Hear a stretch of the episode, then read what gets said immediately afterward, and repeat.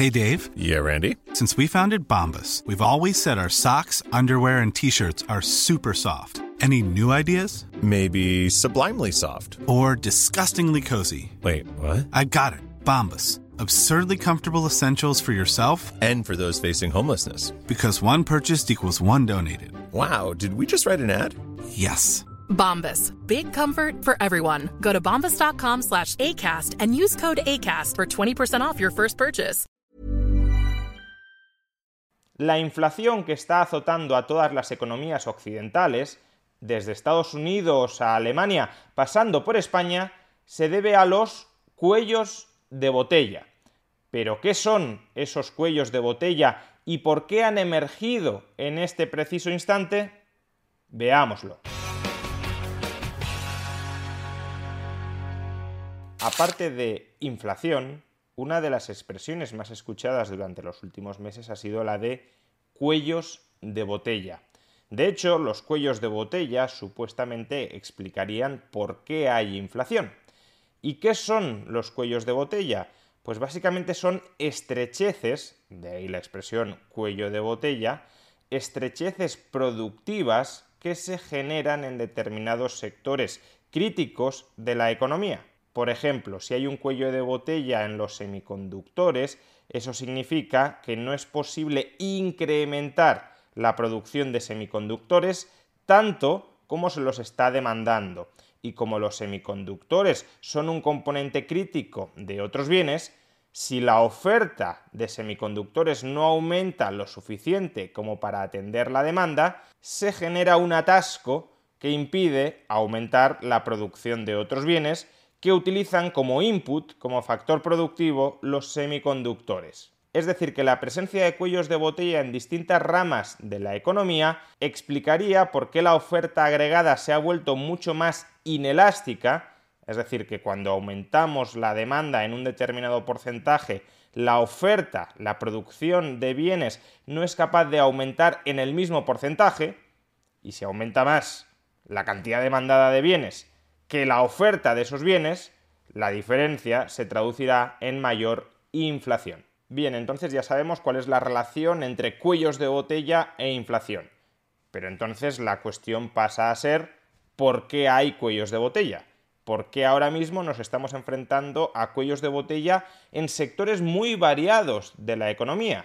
Como por ejemplo los semiconductores, como por ejemplo los combustibles fósiles, como por ejemplo los containers, como por ejemplo el transporte por carretera, ¿por qué han aparecido simultáneamente todos esos cuellos de botella en el año 2021 y no en el año 2020 o en el año 2019? ¿Qué ha cambiado durante los últimos meses para que ahora haya estrecheces productivas en muchos sectores de la economía que estén estrangulando a otros sectores de la economía? Pues esta misma pregunta se la han formulado dos instituciones internacionales, el Banco Central Europeo y el Banco de Pagos Internacionales de Basilea, y justamente en el día de ayer publicaron dos informes en los que tratan de responder a esta pregunta. ¿Por qué han aparecido los cuellos de botella?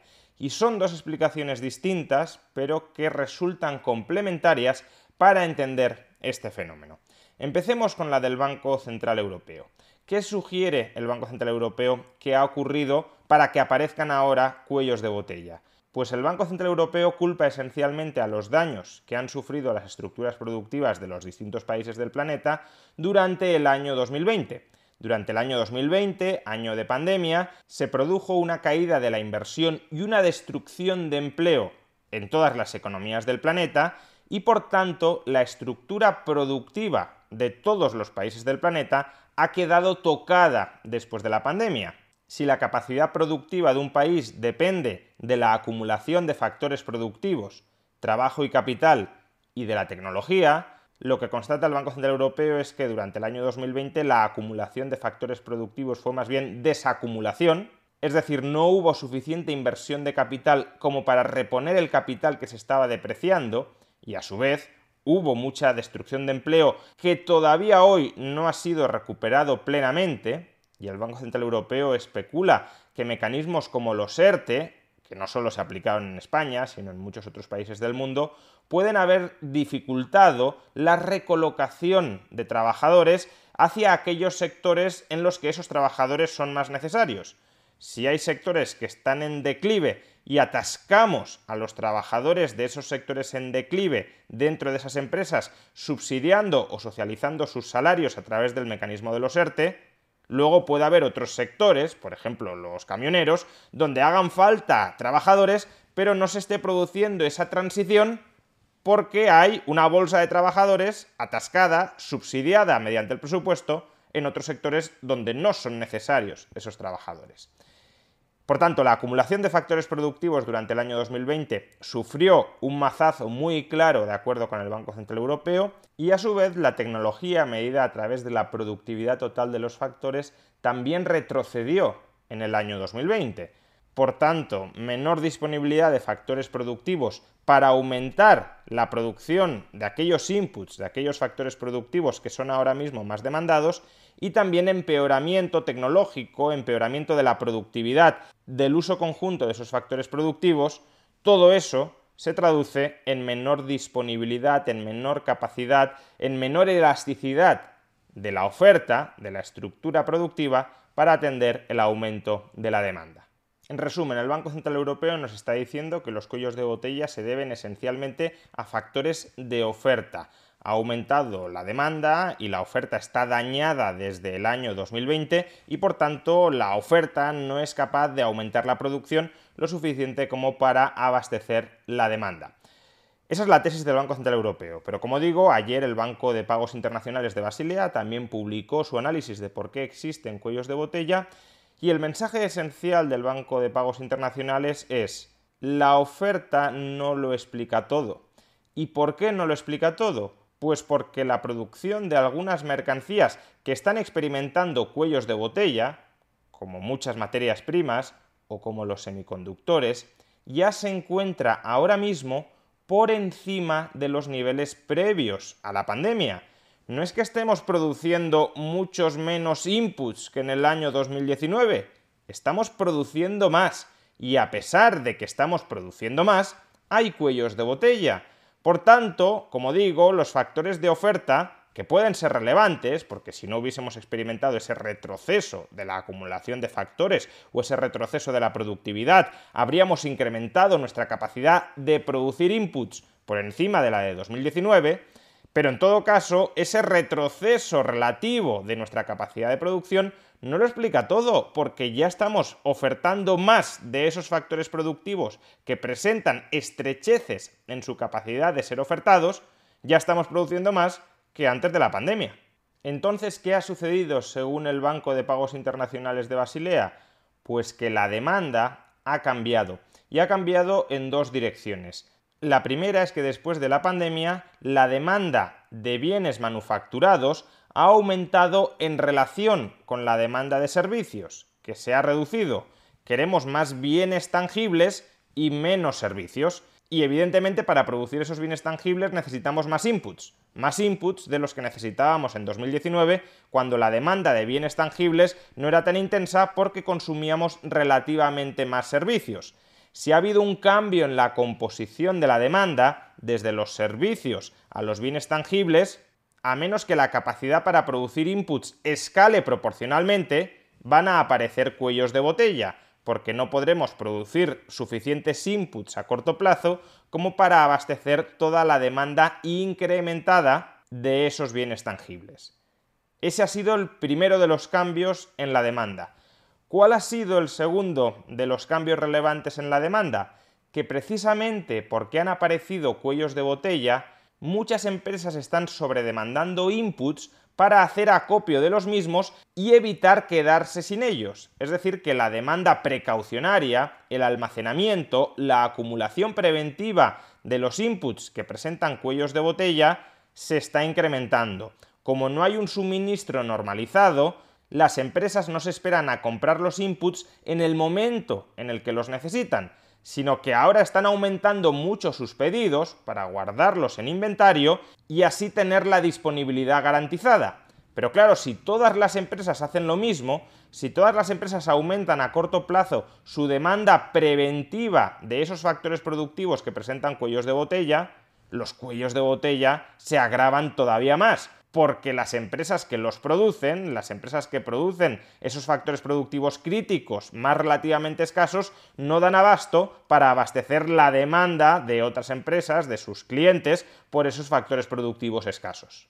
Es algo así como lo que sucedió en el año 2020 con la acumulación de papel higiénico en Estados Unidos. Se generó una escasez de papel higiénico porque la gente entró en pánico pensando que no habría y si todo el mundo se lanza a comprar grandes cantidades de papel higiénico, efectivamente se desabastecen los supermercados de papel higiénico y eso incentiva todavía a más gente a nada más encuentre algo de papel higiénico, comprarlo y atesorarlo por si acaso. Y si todos hacen lo mismo, a corto plazo va a haber desabastecimiento de papel higiénico porque las empresas no dan abasto para producirlo en suficiente cantidad como para abastecer la demanda incrementada por motivos precaucionarios. Así pues, conjugando las explicaciones del Banco Central Europeo y del Banco de Pagos Internacionales de Basilea, tenemos que después de la pandemia ha habido un cambio en la composición de la demanda. Menos servicios, más bienes manufacturados, más bienes tangibles y por tanto debería haberse producido una reestructuración de la oferta que la acoplara con ese cambio de la demanda.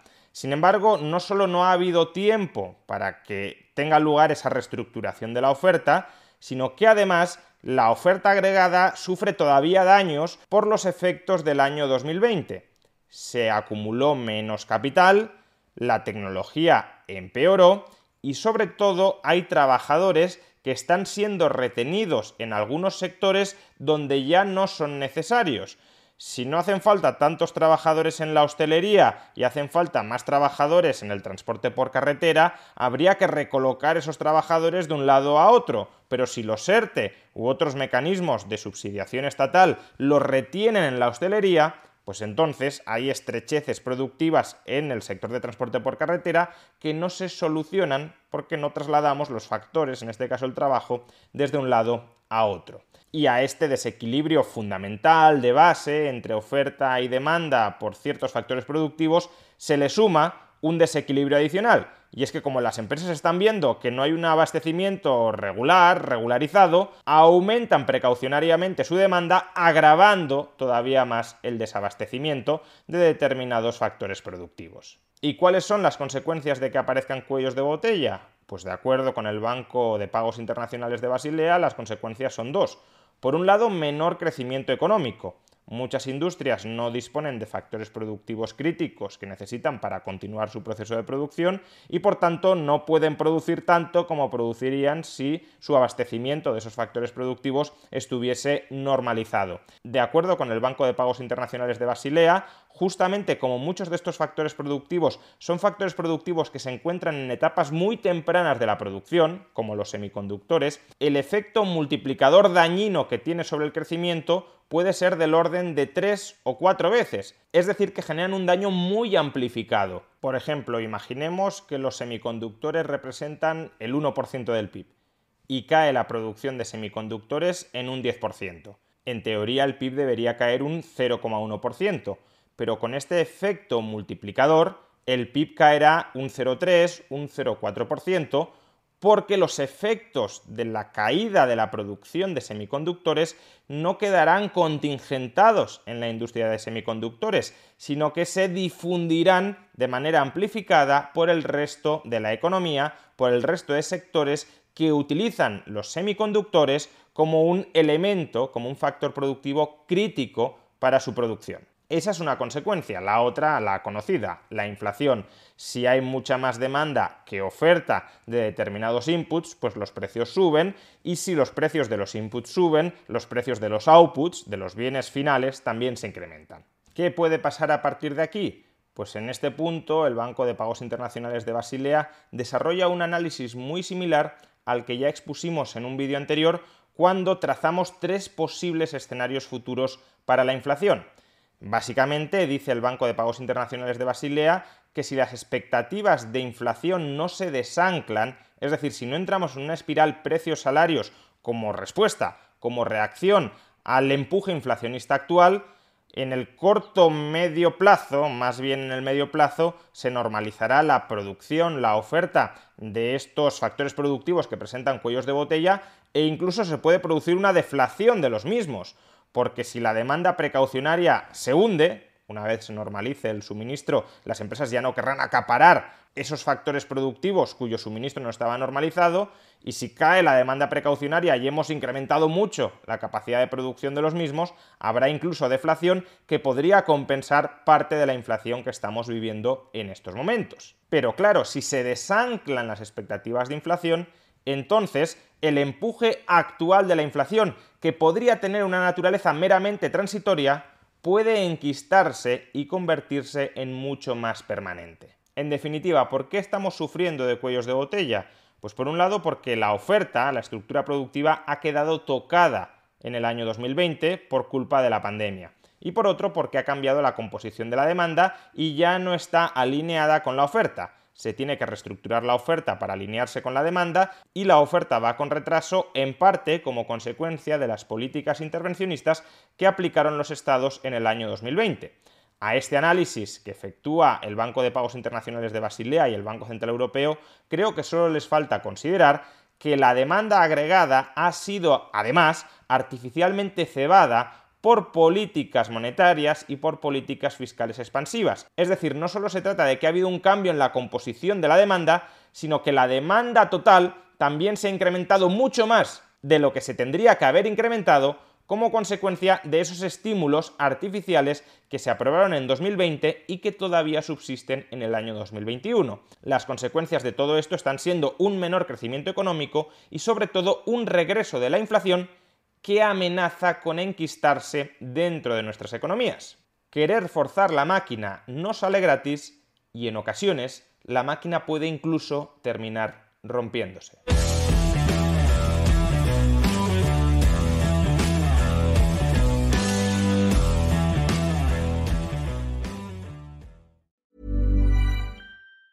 Tired of ads barging into your favorite news podcasts?